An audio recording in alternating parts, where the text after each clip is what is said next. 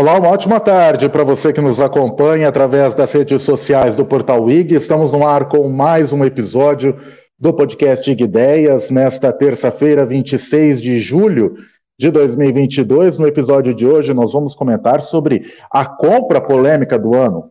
Elon Musk tentou comprar o Twitter por 44 bilhões de dólares mais um, diversas inconsistências de palavras ou de acordos entre a empresa e o empresário mais rico do mundo, acabou travando o acordo e virou uma batalha judicial. Tudo isso nós vamos discutir no episódio de hoje com a Dimitra Coutinho, que é a nossa repórter de tecnologia, que vai estar aqui conosco daqui a pouquinho, com o Lucas Morelli, que é advogado de disputas estratégicas é, e mestre pela USP, doutorando em Direito Civil também pela Universidade de São Paulo, e a Paloma Rossilo, que é vice-diretora do Instituto de Referência em Internet e Sociedade, além de ser bacharel em Direito pela Universidade Federal de Minas Gerais. Antes de chamar, dar o boa tarde para os nossos convidados, eu quero dar uma boa tarde para a Dimitra Coutinho, que é repórter de tecnologia do portal IG. Di, uma ótima tarde para você, seja muito bem-vinda a esse episódio. Eu queria saber de você sobre essa disputa as últimas atualizações, o Elon Musk ofereceu 44 bilhões. Eu vou repetir para você que está nos acompanhando, que eu acho que vocês não entenderam o valor. É 44 bilhões de dólares pelo Twitter.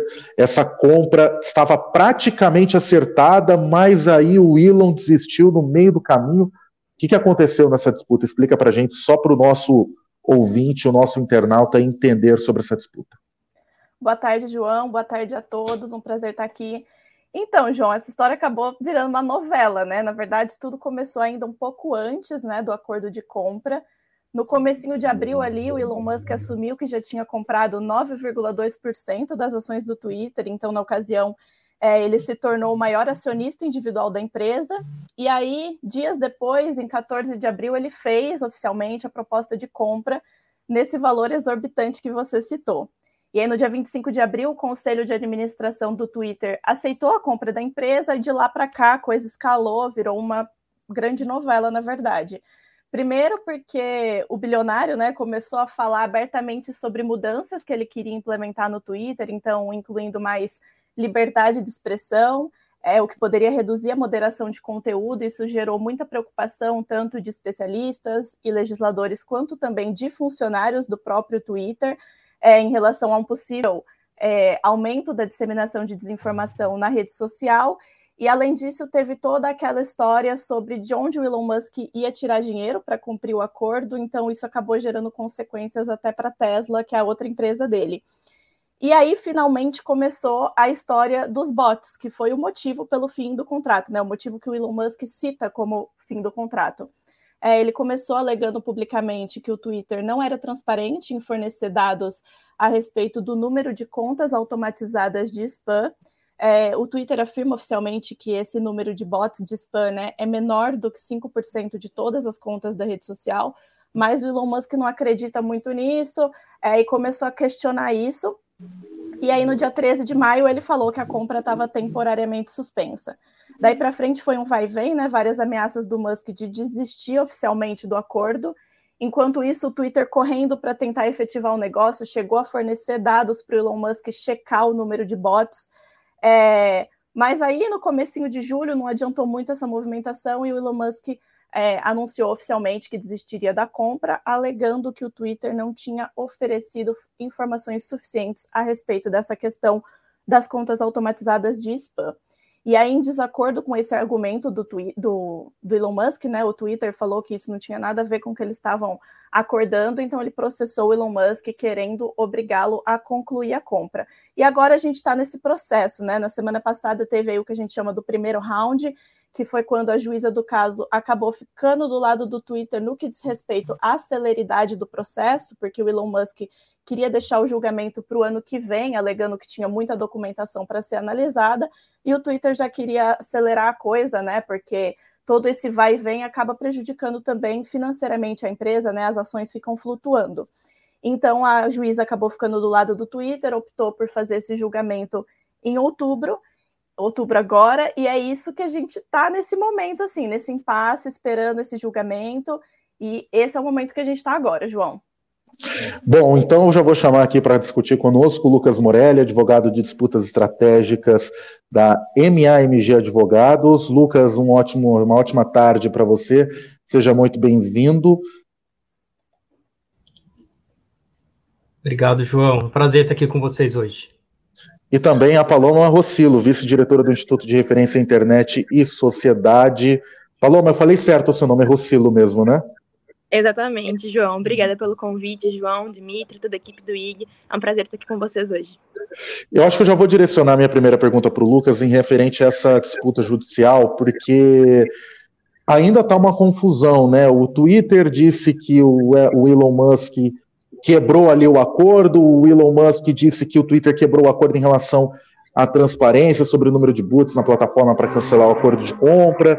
Eu queria saber de você por que, que esse assunto é tão importante para o Elon, tá, da, em relação aos boots, e também o porquê que isso chegou a uma disputa judicial e o que, que essa juíza trouxe em relação ao Twitter sobre a serenidade do contrato, pode trazer no futuro dos próximas discussões, nas próximas fases do processo.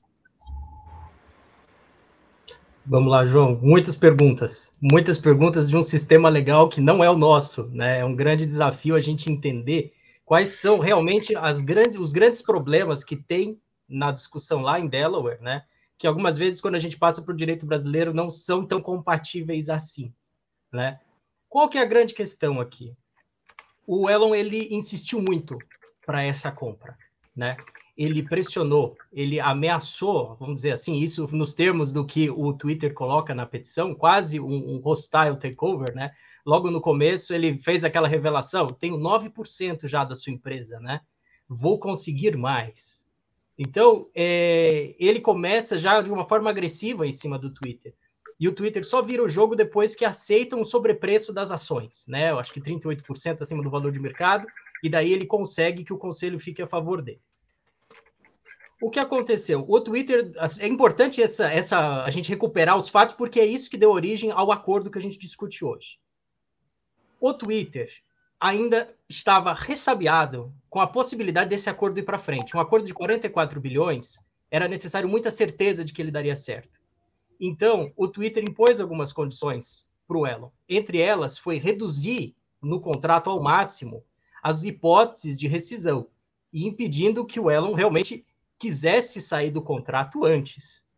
Então, você tem hipóteses muito restritas de em quais hipóteses ele poderia sair, né? Que seria caso tivesse algum problema na SEC, ou caso tivesse algum problema com os investidores. No caso, acho que era o Morgan Stanley e mais uma instituição financeira que faria um aporte ali junto com um capital de pouco mais de 30 bilhões que viriam de, diretamente do Elon Musk. Então, essas seriam as duas hipóteses para que isso realmente, para que o negócio não fosse adiante. Então, o primeiro ponto, os bots nunca entraram na discussão contratual, né? E nunca houve uma determinação para que realmente eles aparecessem ou isso constasse do contrato. E o que o Elon falou? Ele queria tanto o Twitter que ele falou: vamos fazer aqui um acordo onde o que eu vou chamar de friendly seller. Ou seja, eu vou tentar fazer isso da forma mais tranquila possível para que a compra seja feita da forma mais rápida possível. Então a gente tem um acordo de compra e venda muito é, onde tem cláusulas super favoráveis ao Twitter, né? E o Elon falou: não, tudo bem, a gente vai propor com, com um valor um sobrepreço, né? Eu não vou fazer auditoria, cada um faz a auditoria que quiser, né? Então não havia uma obrigação, inclusive, de auditoria de informações, e isso foi, foi aceito. Só que desde a época, desde o começo, o Elon já tinha publicado algumas coisas a respeito dos bots, então todos já sabiam que ele tinha interesses né, em fazer uma plataforma mais democrática, rever o algoritmo, né, que faz a vistoria do, dos perfis que tem na plataforma. Então todo mundo já sabia que havia algo ali com os perfis que o Twitter tinha. Pois bem, por que agora ele está transformando isso no verdadeiro cavalo de batalha dele? Porque agora o contrato tem hipóteses muito pequenas para ele realmente fazer a rescisão ou a revogação do interesse na compra e venda. O contrato não prevê isso expressamente a menos que ele afirme que tem uma causa maior, o que os americanos chamam, inclusive, de material adverse effect.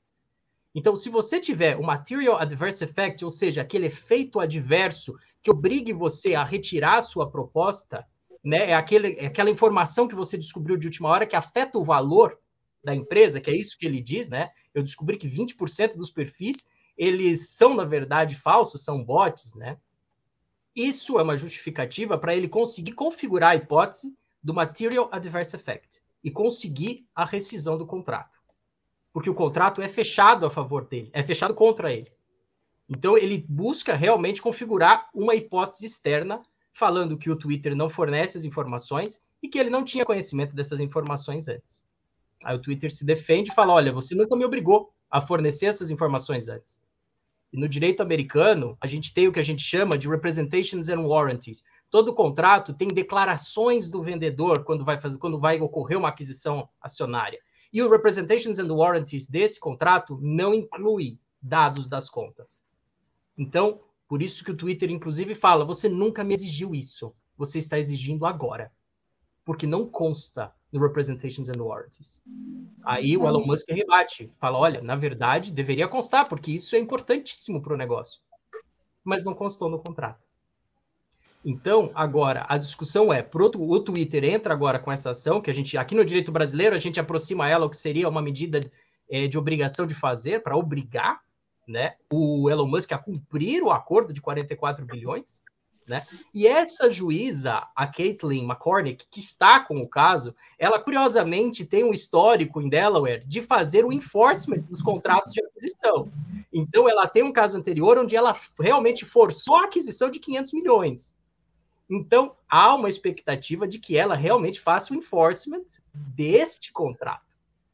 Por isso, agora que o Elon traz discussões extremamente interessantes do ponto de vista da tecnologia, que é a falta de transparência da plataforma, o uso de inteligência artificial aí contra os usuários e afetando o que ele disse que é o estado democrático da plataforma. Então ele tenta criar um motivo muito forte para ele poder rescindir o contrato. E aí até, João, um ajuste de rota, a gente vê muitos sites falando que o, o Twitter, na verdade, entrou com ação falando, nossa, é um bilhão de multa, né? Só que o Twitter não pede a multa. O Twitter pede o negócio. Né? Ele não quer um bilhão em multa, ele quer 44 bilhões da, da operação. Então, existe essa expectativa e existe. A, a juíza já foi bastante favorável na primeira audiência, colocando um prazo para outubro, que é justamente a época que expira a proposta né, da, do Elon para aquisição. Né? E o Elon quer puxar para fevereiro, porque quer empurrar, na verdade, para fevereiro, porque fevereiro é quando já está na boca do gol para que os financiamentos dos bancos expirem. E daí ele não tenha como fazer o contrato.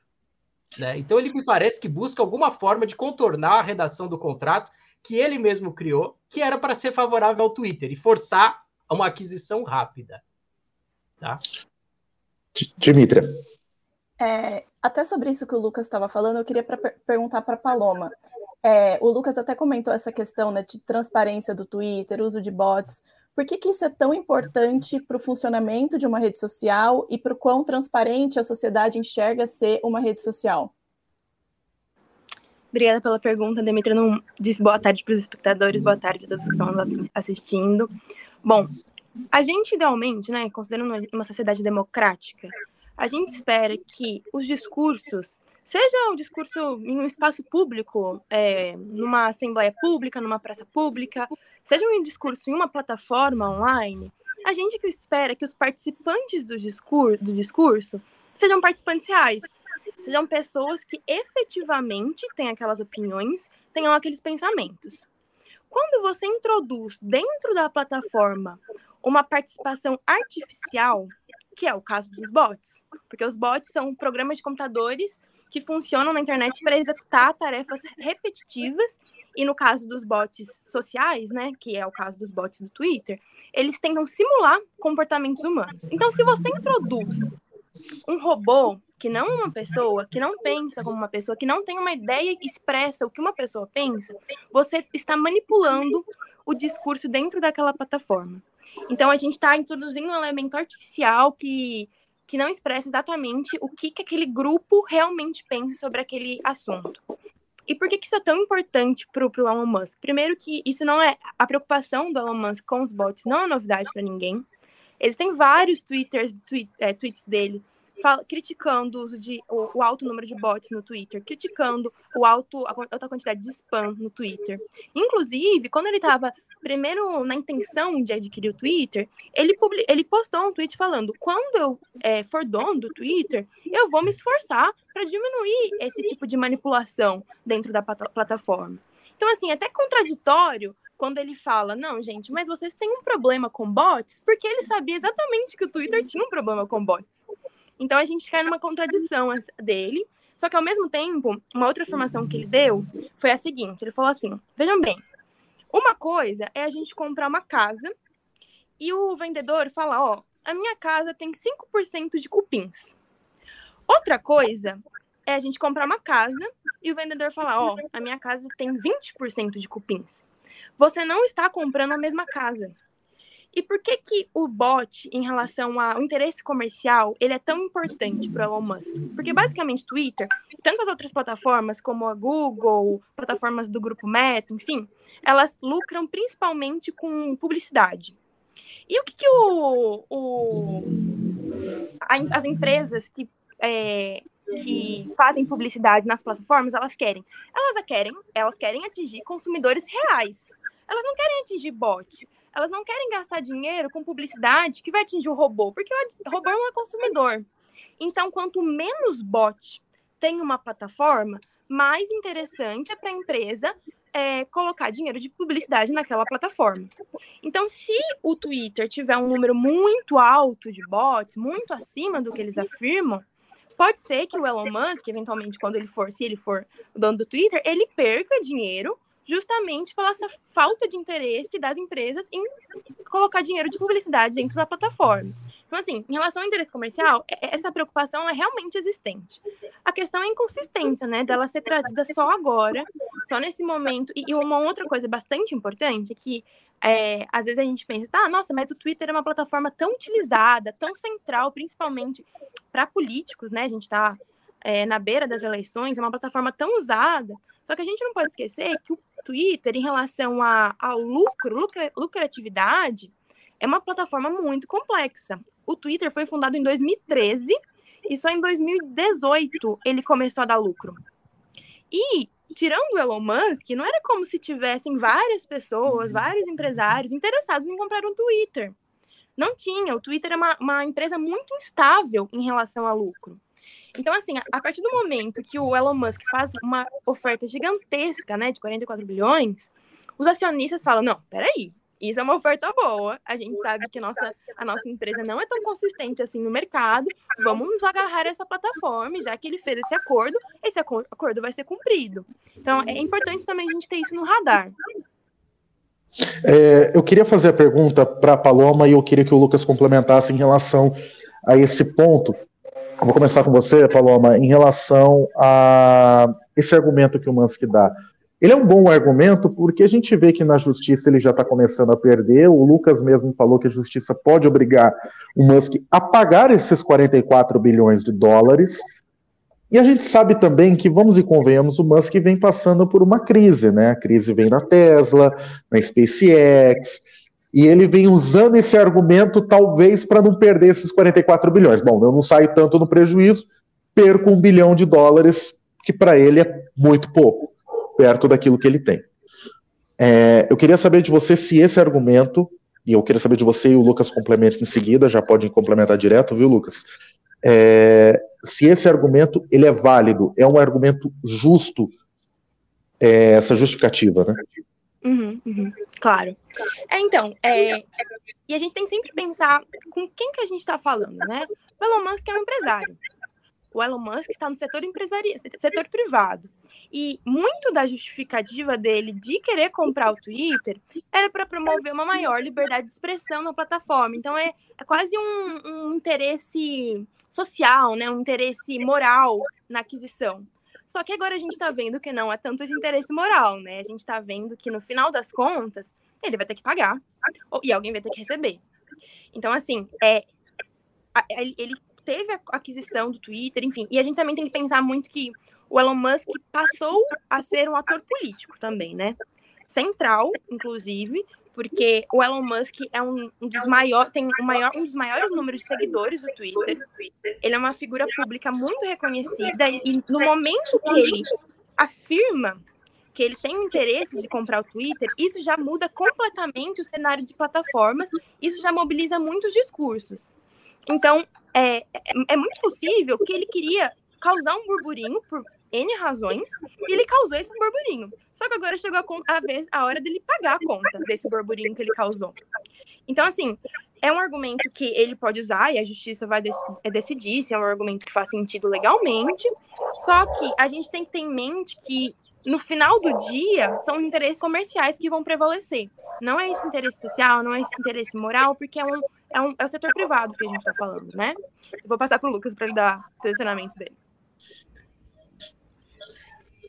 Não, eu, Paloma, eu concordo, a sua abordagem foi ótima, porque eu vejo o Elon algumas vezes, quando ele se justifica para comprar o Twitter, ele parece que é o paladino da democracia, sabe? Eu estou indo lá para pôr ordem na casa, né?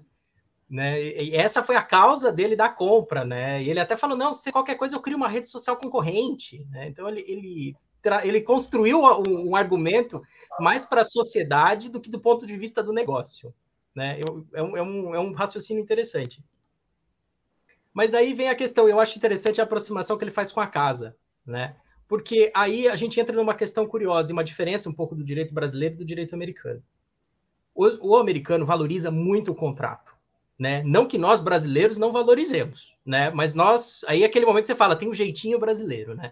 O nosso sistema, ele é feito de cláusulas gerais. Então é provável que você tenha no sistema brasileiro uma maleabilidade para discutir cláusulas contratuais de uma forma muito mais interessante, mais profunda do que no sistema americano. Então, a primeira coisa que o americano vai olhar é o que diz o contrato.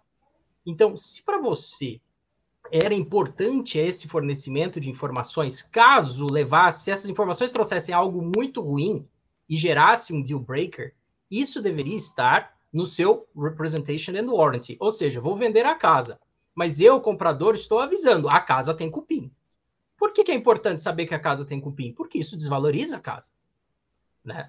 A gente tem um caso no Brasil interessante, que a gente chamava, foi chamado de Casa Bengoa, onde houve uma compra e venda de uma quantidade determinada de usinas aqui no país, e a capacidade declarada de produção era abaixo da capacidade efetiva.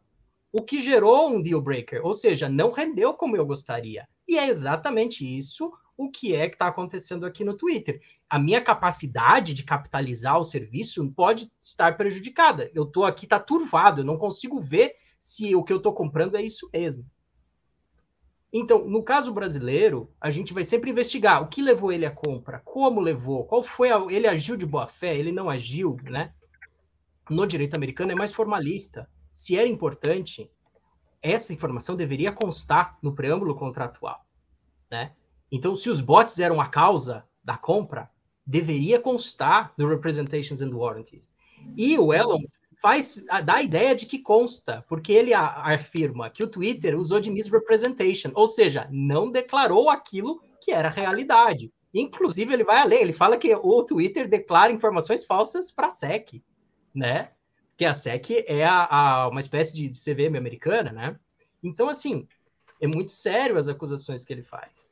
Né? Então, ele tenta dar, aumentar a proporção dos bots, transformando isso em algo que era íncito ao negócio. Eu não precisava dizer para estar aqui, porque é algo tão importante. Eu, como paladino da liberdade, era óbvio que eu queria isso. Você não pôs no seu contrato porque você não quis. Então, me parece que é isso. Ele tenta dar uma importância social para o tema, né? Então, ele tenta sair do campo jurídico porque o contrato é pouco maleável do ponto de vista dos representations and warranties. Então, no contrato não fala se a casa tem cupim ou não. Essa é a bem da verdade. Né? O você tá... diz casa. Pode, é, você quer concluir, Lucas? Desculpa, acabei te interrompendo. Imagina, Achei que você tivesse... Não, imagina. Você que está nos acompanhando, participe, manda sua mensagem para a gente através do YouTube, você que está no Facebook, você que está no Twitter, manda sua mensagem para a gente, participe dessa discussão conosco, tanto o Lucas quanto a Paloma vão tirar as dúvidas, tanto as minhas quanto as da Dimitra, quanto as suas também, você que está nos acompanhando aí nas nossas redes sociais. Dimitra, você tem pergunta, né? Sim, eu vou querer manter com o Lucas. Lucas, eu queria entender assim, pensando nesse cenário do processo, né? O que, que a gente pode esperar de resultado? Se o Twitter ganhar esse processo, o que, que acontece? Se o Elon Musk ganhar o processo, o que, que acontece? E se é possível ainda uma terceira opção aí, que eles acabem entrando em um acordo. Olha, Dimitri, eu começo pelo final. é, eu acho, pela quantia que a gente está falando de 44 bi, é provável que haja uma composição no final. Tá? Uma composição para que realmente o, o negócio não se efetue e o Elon continue com as empresas X. Inclusive, ele constituiu empresa só para fazer esse negócio, então provavelmente no acordo seria envolveria o fechamento das empresas X que o, o, processo tem três polos, tem dois polos, né? O Twitter contra o Elon Musk na pessoa física. Isso é interessante, não é contra uma empresa, é contra o Elon Musk, que garantiu pessoalmente, ou seja, a garantia sou eu, né? Interessante, né? De novo, nosso paladino da liberdade. E duas empresas que ele criou, as empresas X, que são justamente para fazer a capitalização do, do negócio. Então, eu imagino assim: o, o terceiro cenário, para acordo com o fechamento dessas empresas e o, o menor dano possível aí para tanto para Twitter quanto para o próprio Elon Musk. Então não vai fechar num acordo de 44 bi, mas a gente pode pensar num cenário intermediário aí de alguma quantia de comum acordo que pelo menos afague um pouco o prejuízo, afague não, afague no bom sentido, mas que pelo menos aplaque um pouco o prejuízo que o Twitter vem tendo desde junho, tá? Isso é um cenário possível.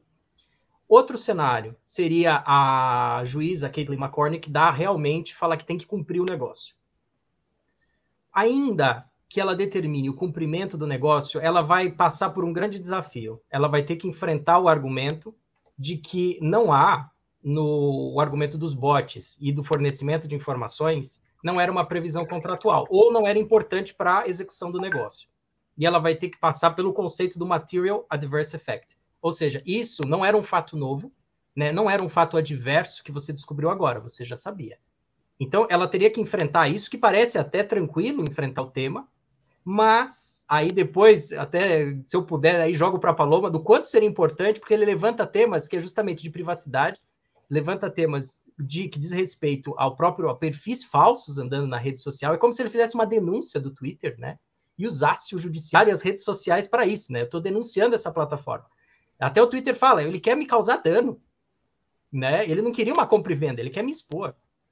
Tanto que o Twitter, inclusive, fala: a gente tem um acordo de confidencialidade. Você não tinha que divulgar isso e ainda usar minha rede social para isso. Né? Que esse é um dos principais argumentos do Twitter. Então, é provável que a juíza ela tenda a cumprir o contrato, pode ser formalista nesse sentido, ela pode virar e falar: não constou no contrato, essa é preocupação sua e você falou antes que isso já era uma preocupação e você não fez constar no contrato. Né? Então, isso é um cenário possível, que é indolor para quem é da área da tecnologia, porque não entra no mérito dos bots, fica no mérito puramente contratual. Outra questão seria se ela entrar no mérito da informação e começar a entender se essa informação era inerente ao negócio ou não. Se ele precisaria realmente saber essas informações e decidir ver se a forma de cálculo do Twitter para contabilizar as contas, supostamente aí de, de, falsas não, mas esses bots, eles realmente afetam o valor do negócio. Então, dois cenários possíveis. Se ela for formal e mandar o, determinar o cumprimento do contrato, seria uma vitória tranquila do Twitter. Se ela abrir as informações e começar a analisar, aí é como se a gente tivesse aberto a caixa de Pandora. Pode ser que realmente a gente tenha algum problema dentro do Twitter o que não é novidade, toda empresa de tecnologia tem algum problema com a rastreabilidade, tem problema com proteção de dados, e principalmente o controle dos bots, porque até aí, Paloma, eu vi uma matéria falando que o Twitter tira um milhão de contas uh, dia, né, de falsas. Ou seja, e se eu deixo de passar um dia, já são dois milhões de contas abertas, né? Ou seja, talvez, talvez exista realmente algum problema de accountability dentro do Twitter. Talvez o Elon Musk esteja radicalizando um pouco, mas é possível que isso aconteça. Se a Caitlin McCormick reconhecer um problema na accountability, identificar que há algum problema na forma do cálculo que afete o valor da empresa e a capitalização dessa empresa, pode ser que ela considere o Elon Musk vencedor, falando que era determinante sim. Então, o, o, o misadverse effect está configurado porque o bot interfere no valor da empresa e daí é um ganho de causa para o Elon. O que também, e aí eu já encerro, pode não ser tão ruim, porque vai reforçar um argumento que os advogados da tecnologia têm alertado há muito tempo, que é a necessidade de você ter um maior controle dos dados e das plataformas, principalmente perfis que você cria, o que esses perfis fazem e como que eles transitam na sua plataforma. porque nesse caso vai ter consequências nefastas para o negócio. Tá? Então, vejo dois reflexos. Inclusive, o, o, mais peculiar do meu, do meu ponto de vista, se o Elon ganhar, a gente vai ter uma discussão tecnológica muito grande nas empresas do setor. E talvez uma pressão maior para a gente ter uma regulamentação de como que essas informações vão precisar ser é, ter o accountability dessas informações nas plataformas. Então, eu vejo chances dos três cenários. Na internet, eu vejo uma certa torcida pro Twitter, né? E todo mundo falando das decisões da juíza, a McCordy que teria tendência a realmente mandar cumprir, mas eu sinto que há um pelinho ali nessa discussão da, das contas, que se ela entrar no mérito, a gente vai ter um, um processo mais árduo e um pouquinho mais longo. Daí, realmente, não creio que outubro seja o, o mês onde tudo se encerra. E já jogando esse questionamento do Lucas para Paloma, até o Lucas depois pode complementar também em relação a isso. O Elon, o Elon Musk justifica a questão da liberdade de expressão e tudo mais. A gente sabe que no Twitter a gente tem um pequeno probleminha em relação a isso, que são fake news, né? A gente passou por isso em 2018, passamos por isso em 2020, estamos arriscados a passar por isso em 2022, em um ano de eleição, uma eleição extremamente importante. É, eu queria saber de você por que, que esse assunto preocupa tanto o Elon, tá? E também, já entrando no questionamento do Lucas, o, o, futuro do Twitter em relação com o Elon Musk, em relação à liberdade de expressão, e sem o Elon Musk, na hipótese de continuar com os atuais donos do Twitter, o que, que pode acontecer em relação a este tema? Claro, claro. Acho que essa é uma das perguntas de um milhão de dólares, né? O que vai ser do Elon Musk, o que vai ser do Twitter, o que vai ser das plataformas durante esse período eleitoral tão polarizado, tão fragmentado. Eu acho que um primeiro ponto é a gente lembrar que as, essas plataformas, Twitter, Instagram, WhatsApp, Google, são plataformas de empresas privadas. Elas não são plataformas governamentais, não são do Estado, são de empresas privadas. E no Brasil, e nem nos Estados Unidos, enfim, a gente ainda não tem uma legislação que regulamente a atuação dessas plataformas com um escopo mais geral. Óbvio, né, que tem legislações relacionadas à atuação do setor privado em geral, as regras da CVM, a LGPD agora, GDPR há um tempo já, mas a gente não tem, por exemplo, como o Lucas comentou, uma legislação que obrigue gente. Só, só um minuto, tem uma moto saindo daqui agora. Não, tudo bem, sem problemas. Acontece. Pois é, pois é, coisa de live, né? Mas a gente não tem uma legislação que obrigue essas plataformas a serem transparentes em relação à, à análise ou à contabilidade dos algoritmos da auditoria algorítmica. Então, a gente não tem nenhum, nenhuma legislação que faça, é, que imponha essa obrigação. Essa esse caráter de denúncia que o Lucas mencionou, e que eu também sinto que é isso, um caráter de denúncia do, do Elon Musk, ele, enfim, eu concordo com vários pontos, inclusive, de, de que essas empresas, essas plataformas, elas atuam de forma muito opaca, violando muitos direitos, mas a gente tem que lembrar que não tem legislação ainda que obrigue elas a se adequarem.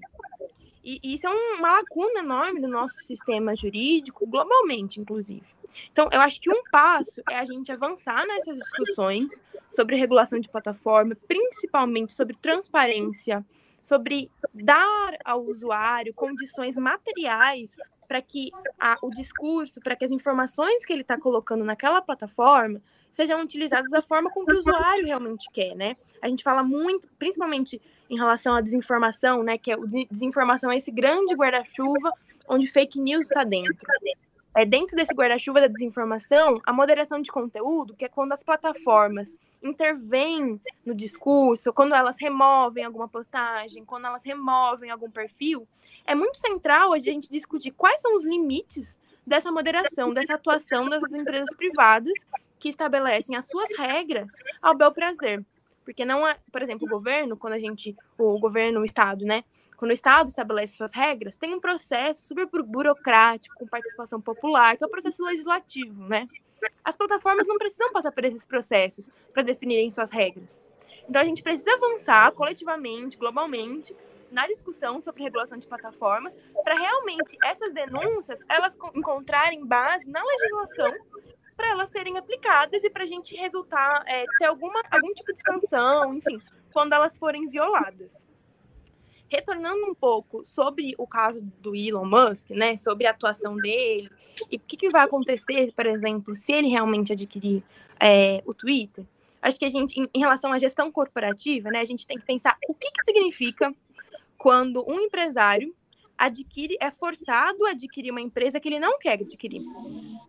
A gente quer isso. A gente quer que uma pessoa tenha que comprar uma empresa que ela não quer. O que, que isso representaria, né, para o Twitter? E para o Twitter que é, é central para o discurso público hoje em dia. O que significaria, né, para a nossa comunicação é, coletiva?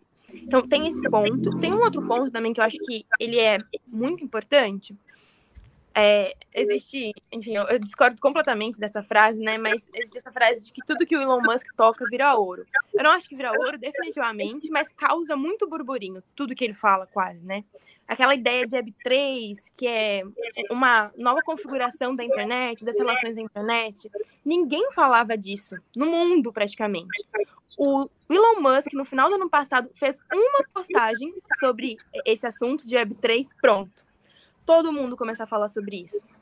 Então a gente tem que pensar é, se a gente vai dar um poder tão grande para uma pessoa que tem um, um, um, perfil bem complexo, no mínimo, né? De ter esse sentimento de ser o paladino da liberdade, o paladino, paladino da democracia. A gente quer mesmo dar para essa pessoa um poder tão grande de gestão de uma plataforma tão importante, porque hoje em dia a gestão do Twitter fica a, a cargo do conselho, né?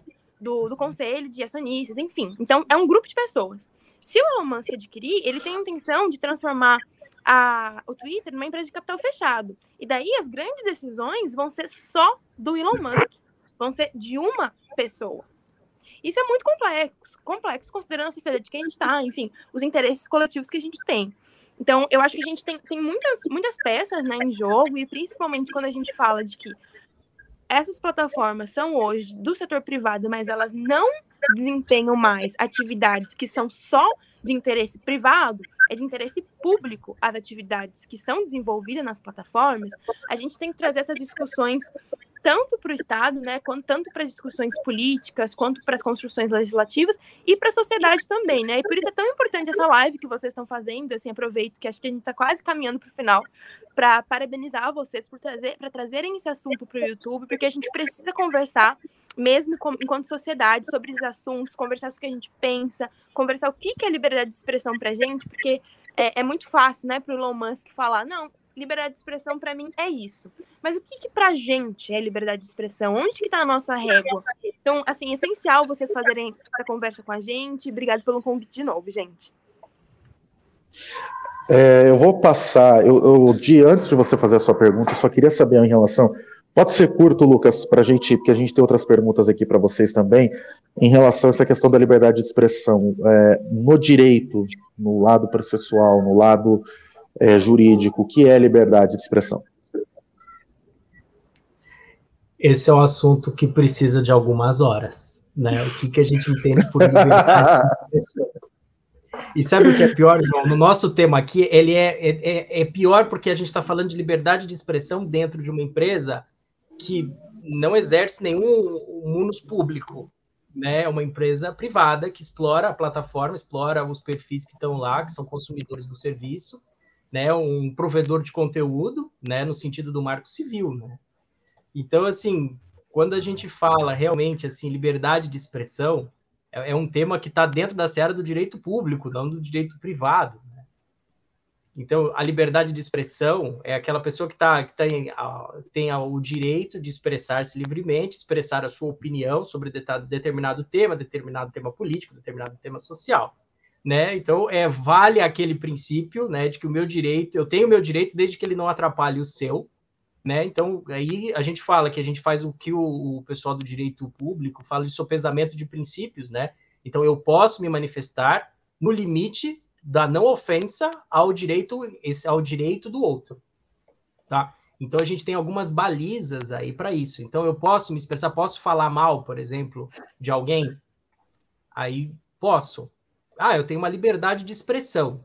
Bom, você pode ter uma liberdade de expressão que vai ganhar uma configuração, uma coloração diferente a depender de quem você está falando. Se é uma pessoa pública, por exemplo, faz parte da profissão dela que ela fique exposta a determinadas opiniões públicas. Tá? Então, você poderia trazer algumas opiniões sobre ela. Mas, de novo, nada te dá o direito a ofendê-la publicamente. Né? Então, assim, é, de novo, a gente tem conflito de princípios quando a gente está diante de uma opinião que você dá, ou agora a gente está falando da responsabilidade pelo clique. Você não precisa dar opinião hoje, basta sua conduta na internet, clicando ou compartilhando determinados conteúdos, para atrair uma responsabilidade sobre você. Né? Eu acho que já passamos daquela época onde a internet parecia que era uma terra sem lei, onde a gente fazia o que a gente bem entendia. Não é verdade. Né? É como se a gente estivesse abrindo a janela de casa e gritando. Só que a gente não grita mais para a vizinhança, a gente grita para alguns milhões de pessoas que têm acesso ao seu tweet, à sua publicação. Então, eu acho que hoje a liberdade de expressão, é, antes, ela era importante de um ponto de vista mais político, jornal, né? Porque a possibilidade de nós nos expressarmos no passado era muito restrita, né? Então, é, quando, como que a gente se expressava 15 anos, 20 anos atrás? A gente não tinha computador, a gente se expressava como? Carta, jornal? Né? Hoje, o grande problema é a, as nossas opiniões, elas são para o mundo. Então, pequenos atos têm grandes consequências. Por isso que a gente tem uma sensação de que a nossa liberdade de expressão está sendo tolhida. Na verdade, a nossa liberdade de expressão está passando a ter consequências muito maiores do que tinha há muitos anos atrás. E isso precisa de compatibilização. Então, é aceitável que a gente tenha alguma limitação, porque a gente já não tem mais controle dos efeitos daquilo que a gente tem como opinião. Então, a liberdade de expressão, ela tem na prática, tem sido, vamos dizer assim, cerceado não é um bom termo, mas ela tem sido contida por conta dos efeitos que a própria internet provoca, tá? É, então, é, é, um ponto de atenção para nós, tá? Até hoje, por exemplo, eu, eu, vi um exemplo de um professor ótimo, aí, João, eu encerro, eu, sobre fake news, né? Eu vi um artigo falando, não, as fake news é que a gente não pode compartilhar fake news, né? Que a gente precisa de uma regulamentação sobre as fake news. E um professor fez um comentário na internet falando assim: as fake news não são criadas hoje. As fake news existem há muito tempo. E um dos exemplos maiores é, olha, vejam só que coisa chocante, mas no Império Romano, aí as pessoas podem bater em mim, mas assim, no Império Romano uma vez correu uma lenda de que tinham assassinado o imperador. E isso gerou uma crise sucessória, né? E gerou algumas tentativas de golpe. Fake news, completa, porque depois ele volta para Roma. Então, assim, havia o entendimento de que propagar informação sem o selo imperial era crime. Hoje a gente tem o desdobramento nas ordenações filipinas, desde a época de Portugal, a gente não, a gente não aceita né, a comunicação falsa. O que, que mudou dessa época para hoje? A internet propicia para nós que essa informação falsa não seja até, não vá até da, da minha mesa para a mesa da Paloma, ela vai da minha mesa para todas as pessoas que estão conectadas. Então eu consigo divulgar uma informação falsa em minutos para milhares de pessoas. Então, de novo, os efeitos são nefastos. Por isso que hoje a gente tende a restringir um pouco mais o comportamento das pessoas, tá? mas isso é devido ao, à natureza da plataforma, opinião minha, por isso que a gente tem essa, essa restrição. A gente tem a impressão que a gente está sendo restrito. No fundo, estamos por conta da, dos efeitos. É, eu vou passar para a Dimitria, mas antes eu quero só concluir a resposta do Lucas, porque aqui no IG, é, como qualquer outro portal de notícia, imprensa de modo geral, isso é um, um recado para você que está nos acompanhando. Aliás, uma audiência muito qualificada, que a gente já agradece já de antemão pela sua audiência é combater a fake news. A função do IG e da imprensa, de modo geral, é combater a fake news. É minar notícias falsas. Como o Lucas bem disse, notícias falsas sempre existiram e já começam por boatos. Ah, boato aqui, boato acolá. A função do IG, de todos, todos os repórteres, eu falo por toda a direção, todos os repórteres, para mim, em relação a mim, em relação a Dimitria, que está aqui do meu lado, né, é, é combater essas fake news é, trazer uma informação de qualidade, uma informação muito bem apurada. E pode ter certeza que o trabalho, o nosso trabalho, é muito árduo para trazer a melhor informação para você que está nos acompanhando. Eu acho que era isso que eu acho que precisava ser complementado, não só pela parte do IG, mas eu acho que uma forma de imprensa, que a função do jornalismo é essa: combater notícias falsas e trazer uma informação certa e de qualidade para quem lê, para quem acompanha, para quem assiste, para quem ouve. Dimitri. Obrigada, João. É, complementando um pouco o que o Lucas estava falando, essa questão né, da liberdade de expressão. Quando a gente vê a moderação de conteúdo nas redes sociais, é justamente um pouco disso que ela faz, né? Então, assim, você é livre para falar o que você quiser, contanto que não desinforme, contanto que isso não seja discurso de ódio.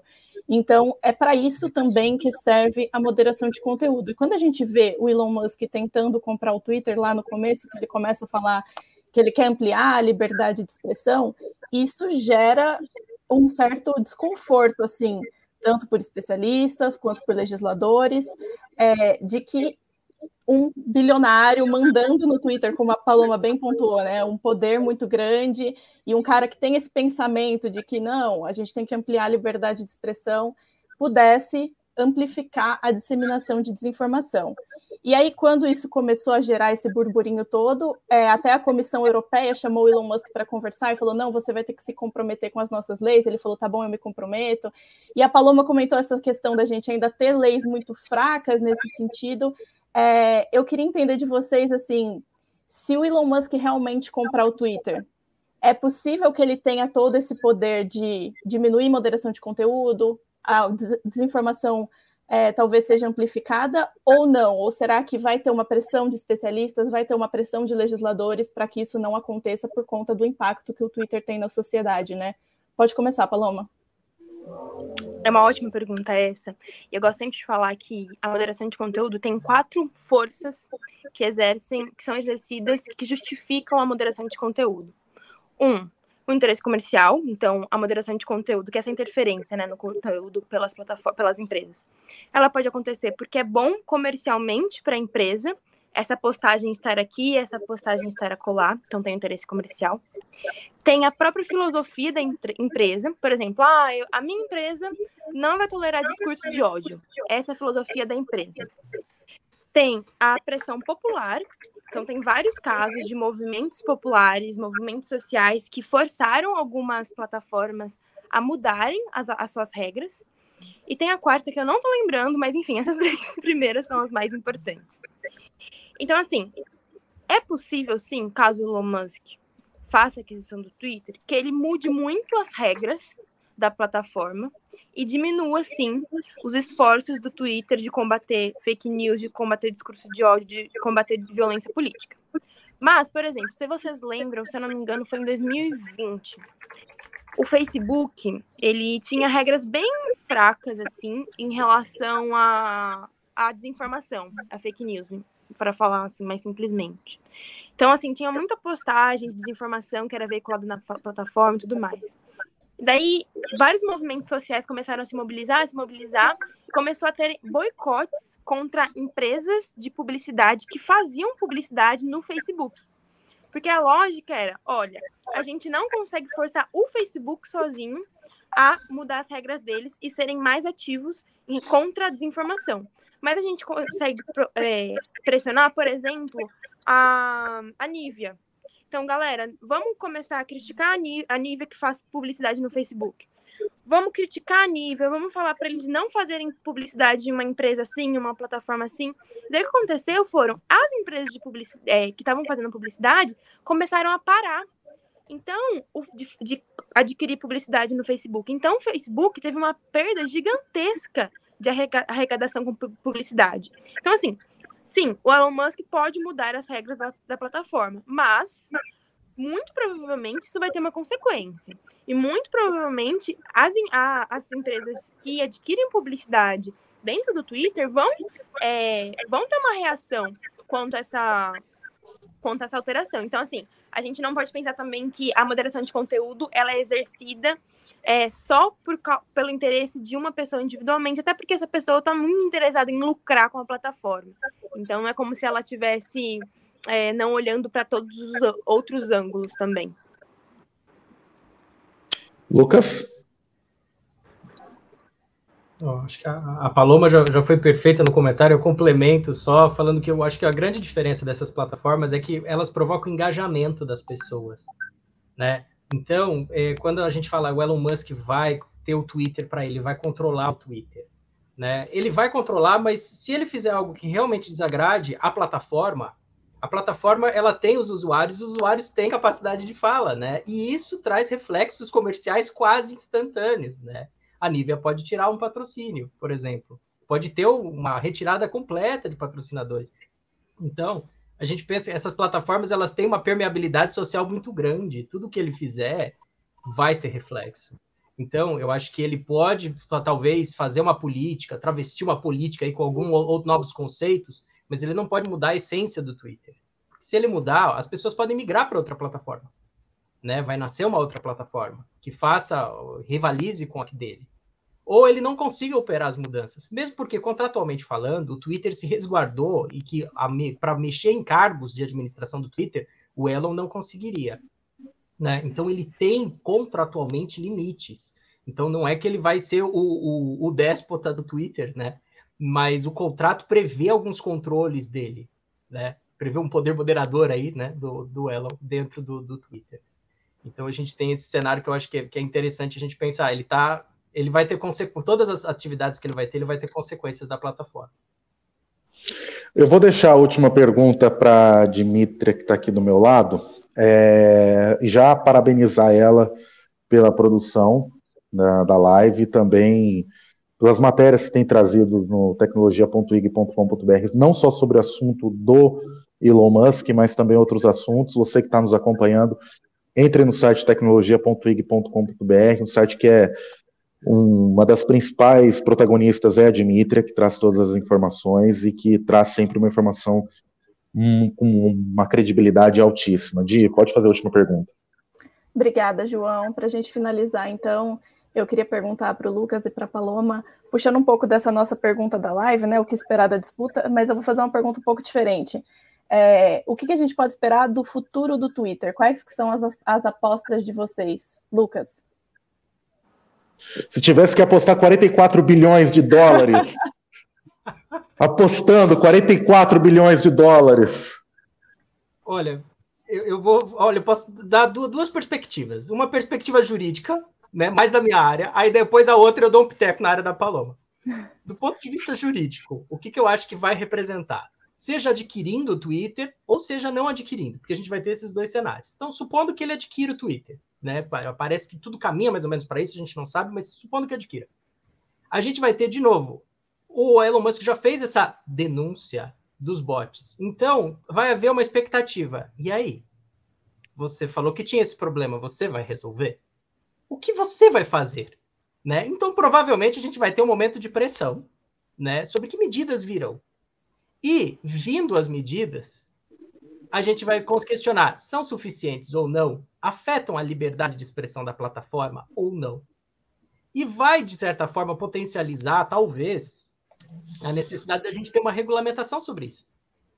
Né? Então, talvez pressione né, o, a decisões judiciais, no caso dos Estados Unidos não há leis, né, há decisões, talvez pressione a necessidade de precedentes, talvez a gente esteja diante de um precedente que possa entrar nesse mérito, de qual é o limite, afinal, né, do, no, no, caso dos contratos, qual seria o limite para a gente ter essas contas, né, esses bots, né? Qual seria a regulamentação necessária? Isso talvez instigue algumas, alguns doutrinadores do direito a pensarem se isso é importante, como que a gente vai tratar disso juridicamente? Vamos ter uma regulamentação? Vamos precisar de precedentes? Regulamentação aqui no Brasil, por exemplo, ou precedentes nos Estados Unidos? Então, eu acho que vai incentivar o mercado vai incentivar a doutrina a pesquisar sobre isso, sobre as consequências jurídicas do ato, tá? Então, eu acho que, do ponto de vista jurídico, curiosamente, a gente vai ter um incentivo às discussões sobre o tema, tá? Então, isso é eu acho que é um, é um ponto interessante. Agora, do ponto de vista também jurídico, do ponto de vista da administração do Twitter, prevejo uma queda de braço, né? Entre o, o Elon Musk como o dono da empresa, de uma empresa de capital fechado, com diretores que ele não consegue escolher. Então, não me surpreenderia se o Twitter fosse revendido no futuro para outra empresa. Sabe como aconteceu com, com, o caso da Motorola e Google? Depois de comprar a Motorola, há uma revenda. Então, não seria estranho de que a, a insuportabilidade da vida em comum levasse a uma nova venda do Twitter para uma outra empresa.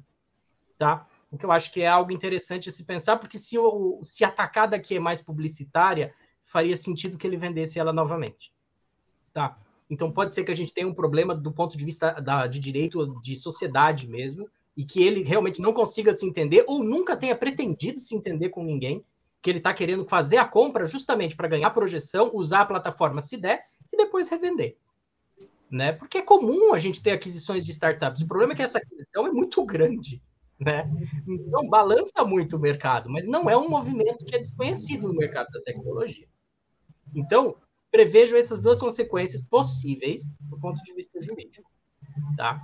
ponto de vista social, vamos ter agora a discussão assim, como que os usuários vão se comportar nessa plataforma, né? Se essas mudanças os usuários vão se manifestar, se as publicidades vinculadas ao Twitter vão se manifestar, se vai ter eventualmente rescisões de contrato das publicidades, né? depois da, da, aquisição, vai ter uma expectativa do mercado. O que você vai fazer? E o que, que os clientes do Twitter vão fazer como consumidores? Vão permanecer na plataforma? Vão migrar? Né? eu vejo vários cenários assim possíveis, mas juridicamente prevejo uma, um problema societário sério, né, que possa gerar a venda. Prevejo também previsão, assim, a bola de cristal não está exatamente disponível, né, mas assim, o que poderia acontecer justamente é um incentivo a gente fazer uma regulamentação melhor sobre o tema. Bom, é, eu vou passar, eu ia passar para a Paloma, mas parece que ela caiu a conexão. É, aguardar um pouquinho só, enquanto isso a gente vai conversando aqui entre nós. Vamos ver se a Paloma vai voltar. Tem um, alguns minutinhos para ela voltar para cá, pelo menos para ela dar a opinião dela. É, mas já chamar você que está nos acompanhando a acessar ig.com.br, todas as informações do Brasil e do mundo, também de economia, tecnologia, toda essa polêmica do Elon Musk com o Twitter, todas as informações muito bem atualizadas em ig.com.br. Claro, sempre ressaltando que toda terça-feira, a partir do meio-dia, nós estamos aqui no Ideias, hoje é tecnologia. Na semana que vem a gente vai ter o Rafael Weisman de novo com a gente para trazer outras informações, agora dessa vez sobre sustentabilidade e empreendedorismo. Na terça-feira, a partir do meio-dia. O convidado, você vai saber na semana que vem. Segunda-feira a gente já informa vocês sobre o convidado. Parece que a Paloma voltou. Paloma, Vou repassar para você então a pergunta da Dimitria, é, a conclusão. O, qual é o futuro do Twitter? Claro, claro. É, eu acho que essa disputa ela está mostrando muito. Tem só um minuto, cadê o Michael? Vocês me escutam? Escuto, perfeitamente. Essa disputa ela está mostrando, infelizmente, o tanto que nós, em Brasil, né, a gente está refém ainda das decisões que são tomadas em outros países, especialmente Estados Unidos e Europa. É. A gente está tá aqui esperando para ver o que vai acontecer com o Twitter a partir de uma decisão de uma juíza dos Estados Unidos. Qual que é a, a atuação, qual que é o poder que o Brasil tem é, de atuar ativamente, de participar dessa decisão sobre o que vai acontecer com uma plataforma que é central para a gente? especialmente nesse momento político que a gente vai viver. Então, assim, uma, uma questão que eu queria trazer é para a gente pensar que, um, a internet é esse bem público global, mas ela ainda é gerenciada e gestada por é, muitos países do norte global, né? Estados Unidos, especialmente, Europa. Então, a gente tem que realmente, o Brasil, a gente precisa começar a tomar um pouco mais de atenção e tentar participar mais da tomada de decisão, para que a gente não fique refém desses países e seja, sejamos mero, meros observantes do que das decisões que são tomadas lá. Então, o que esperar da disputa é, Elon Musk Twitter? Eu espero que isso ative e, e, e convide né, os parlamentares, enfim, a sociedade no geral, a tomar mais, é, a, a, que o Brasil tome mais parte do protagonismo dessas decisões, é, a gente construir uma legislação que regule plataformas é um dos caminhos muito importantes para que a gente tome esse protagonismo, para que essas plataformas precisam, precisem sim observar os nossos, os nossos padrões, os nossos parâmetros, as nossas regras, o que faz sentido para nossa sociedade, porque a gente também não pode ficar refém, né? Do que só acontece é, nos países do norte, no, do norte global. Em relação ao Twitter, é, propriamente dito, né, a empresa, a plataforma, quando o Elon Musk anunciou o interesse em adquirir a plataforma, a gente já viu é, uma grande evasão de muitas pessoas e de alguns espectros políticos em específico, principalmente do progressista, saindo do Twitter. Por quê? Porque o Elon Musk, ele faz essa, ele tem essa fala, né? Ah, eu vou aumentar a liberdade de expressão no Twitter, mas ele tem um histórico gigantesco de ser contra várias pautas de comunidades vulnerabilizadas, de minorias. Então, assim, liberdade de expressão para quem, né? Então, a gente viu que de, é, delegar esse poder para uma pessoa que, enfim, tem é, contradições internas, que tem é, uma ideia de setor privado tão diferente da ideia que a gente deveria ter né, de setor privado, servindo ao interesse público também, da propriedade como é, o interesse social da propriedade, enfim. Então, eu acredito que se essa venda for efetivada, alguns grupos, principalmente os grupos vulnerabilizados, eles vão ter uma evasão muito grande do Twitter e vão para outras plataformas que têm uma atenção maior para moderação de conteúdo, para garantia de um ambiente saudável para esses grupos, né? Porque é muito fácil, não sei se fácil é a palavra, né? Vamos usar essa palavra por, por, por, diminuição de vocabulário, mas é muito fácil você permitir que qualquer pessoa fale qualquer coisa, sendo que essas coisas que são faladas atacam mais determinados grupos como esses grupos se sentem, sentem quando eles recebem esses ataques. Eles vão querer estar em uma plataforma em que eles são frequentemente atacados, que a comunicação deles é frequentemente atacada? Eu imagino que não. Então, assim, eu acho realmente que se a gente, se, se, essa aquisição for efetivada e se ele fizer o que ele pretende fazer, né, é diminuir um pouco as regras é, de moderação desses assuntos, a gente vai ter uma evasão e, assim, até justificado, infelizmente. Agradecer aqui ao advogado Lucas Morelli por ter participado conosco. Lucas, muito obrigado pela sua participação. Uma ótima tarde. Até a próxima. Obrigado, João. Foi um prazer estar aí com vocês. Dimitri, a Paloma, foi um prazer muito grande. Gostei bastante da discussão. Agradecer também a Paloma Rossilo, vice-diretora do Instituto de Referência em Internet e Sociedade. Paloma, muito obrigado. Volto sempre.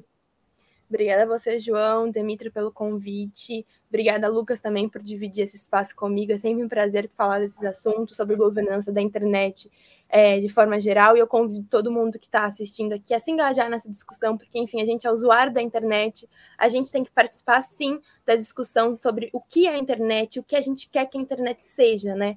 A gente, é, lá no IRIS, a gente fala muito sobre o usuário não ser mero consumidor, e sim produtor dentro da internet. Então, convido todos vocês a se engajarem nessas discussões, a pesquisarem mais.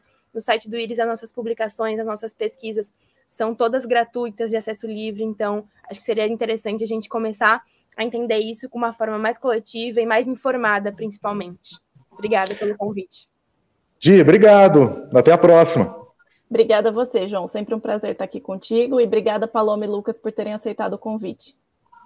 Você que nos acompanha até aqui, muito obrigado pela sua audiência. A coordenação técnica foi do Jonas Orlando e a direção técnica do Marcos Castro. A direção geral da live é do Tiago Calil. Muito obrigado pela sua audiência. Nos encontramos na próxima terça-feira e, claro, outras informações do Brasil e do mundo você acompanha em ig.com.br. Uma ótima tarde para você. Até a próxima.